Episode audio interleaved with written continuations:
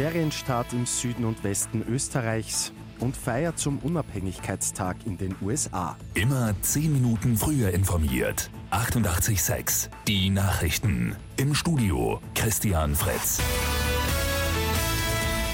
Heute starten für rund 650.000 Schülerinnen und Schüler in Vorarlberg, Tirol, Salzburg, Oberösterreich, der Steiermark und Kärnten die Sommerferien. Damit haben ab heute alle Kinder in Österreich Ferien. Auswirkungen wird das auch auf die Straßen haben.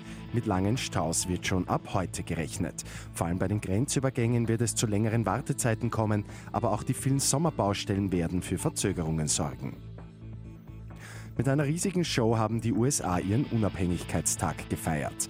In Washington hat es am Lincoln Memorial eine große Parade gegeben. Zehntausende Schaulustige sind dabei gewesen.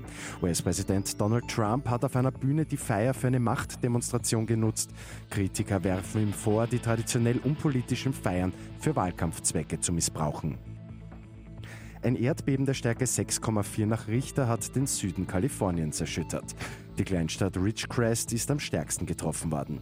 CNN berichtet dort über beschädigte Gebäude. Ob es Verletzte gibt, ist nicht bekannt.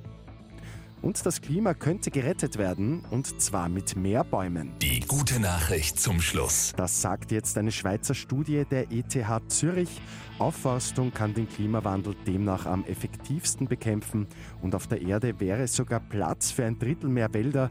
Das Ziel der Begrenzung der Erderwärmung auf 1,5 Grad sei also möglich. Mit 886 immer 10 Minuten früher informiert. Weitere Infos jetzt auf Radio 886 AT.